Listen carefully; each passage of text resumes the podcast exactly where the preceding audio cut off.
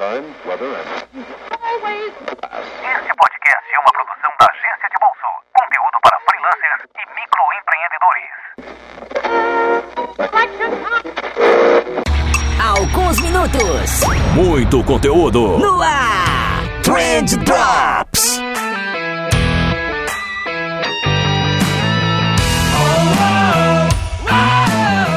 Salve social media, salve empreendedor, salve ouvinte! Tudo bom com vocês? Eu espero que sim, porque comigo tá tudo ótimo, tá tudo maravilhoso. E se você já é de casa, eu tenho certeza que você sabe, mas caso você tenha caído aqui de paraquedas, eu vou te explicar. Esse daqui não é o Trendcast, esse é o Trend Drops. O Trend Drops é, é um programa mais curtinho, apresentado só por mim é, onde eu trago para vocês, é, sempre que faltou tempo durante a semana e eu não consegui trazer um convidado, ou quando eu quero trocar uma ideia mais pessoal, mais íntima, direto no seu ouvidinho, eu venho aqui e eu troco essa ideia com vocês. É, então é isso, essa semana vocês vão ter que se contentar comigo, e na semana que vem vai ter um convidado muito foda, prometo para vocês que eu vou compensar essa semana sem convidado, com um convidado muito bom mesmo. Eu acabei de finalizar a pauta da semana que vem, e, e eu tenho certeza que vocês vão curtir muito, ela tá muito boa. É, mas não vamos falar de futuro aqui, vamos falar de presente. O que eu queria falar com vocês aqui hoje é sobre o paradoxo da escolha. Já ouviu falar sobre isso?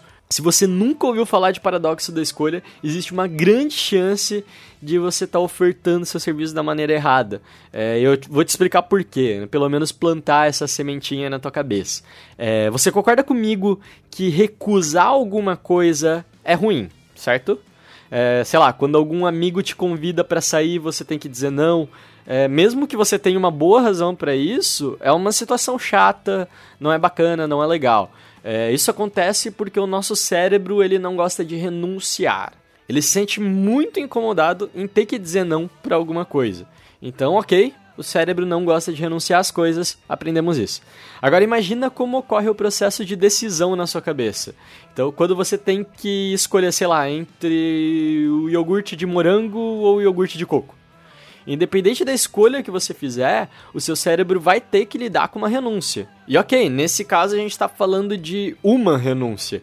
É, mas se ao invés de dois sabores de iogurte, morango e coco, a gente estiver falando de uma iogurteria com 60 sabores e você só puder escolher um. O seu cérebro ele vai ter que lidar com 59 renúncias diferentes. E como é que você faz para administrar isso? Né? É, isso vai levar para sua cabeça uma sensação de insatisfação muito grande e que não é perceptível conscientemente, você só se sente mais insatisfeito. Então, comercialmente falando, ter muitas opções atrasa o processo de escolha e insatisfaz o cliente. Então, ter muitas opções não seria bacana, né? Talvez não, não sei, não é bem assim. Porque, como eu falei, esse esquema todo aqui é um paradoxo, é o paradoxo da escolha. E paradoxos nunca são tão simples assim de explicar, né? É, em vários estudos que foram feitos sobre o assunto, e eu vou linkar alguns deles aqui na descrição desse episódio, os pesquisadores concluíram que ter várias opções de escolha aumenta a atratividade porque o cliente acha que possui mais liberdade. Mas depois que o cliente consome, ele se sente menos satisfeito do que ele se sentiria se tivesse ido em um lugar com menos opções. Tá, eu falei que era bem complexo, né? Imagina que você quer ir em uma pizzaria e você viu dois anúncios. Em um deles você vai ter, sei lá, 150 opções de sabores e no outro você vai ter 6 opções de sabores.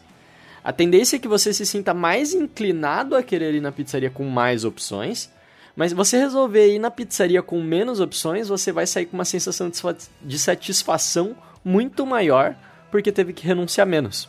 Então a lógica é mais ou menos essa. Ter muitas opções é bom porque você atrai mais e é ruim porque você satisfaz menos. Aí você vai me perguntar: Porra, Vinícius, e agora o que, que eu faço? Eu foco em vender ou aumentar a satisfação dos clientes? Bom, eu não sei exatamente o que você tem que fazer, porque cada caso é um caso e eu teria que analisar muito bem seu caso para poder dar uma opinião.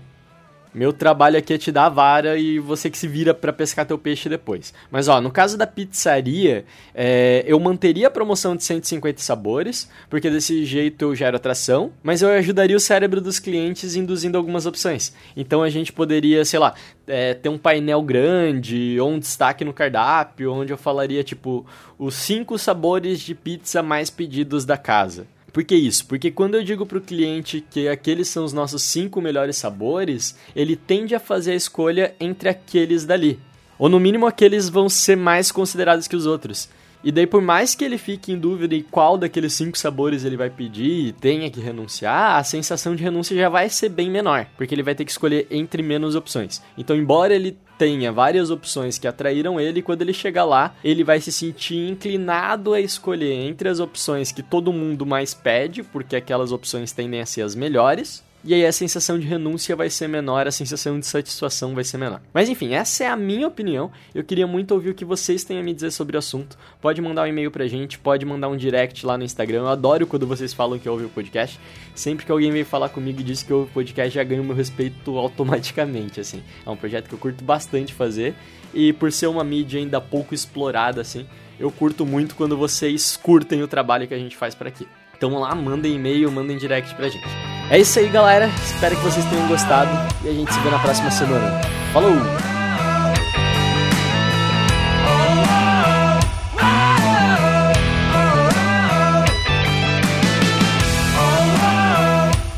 Este programa foi uma produção da Two Trends, publicidade de trás para frente.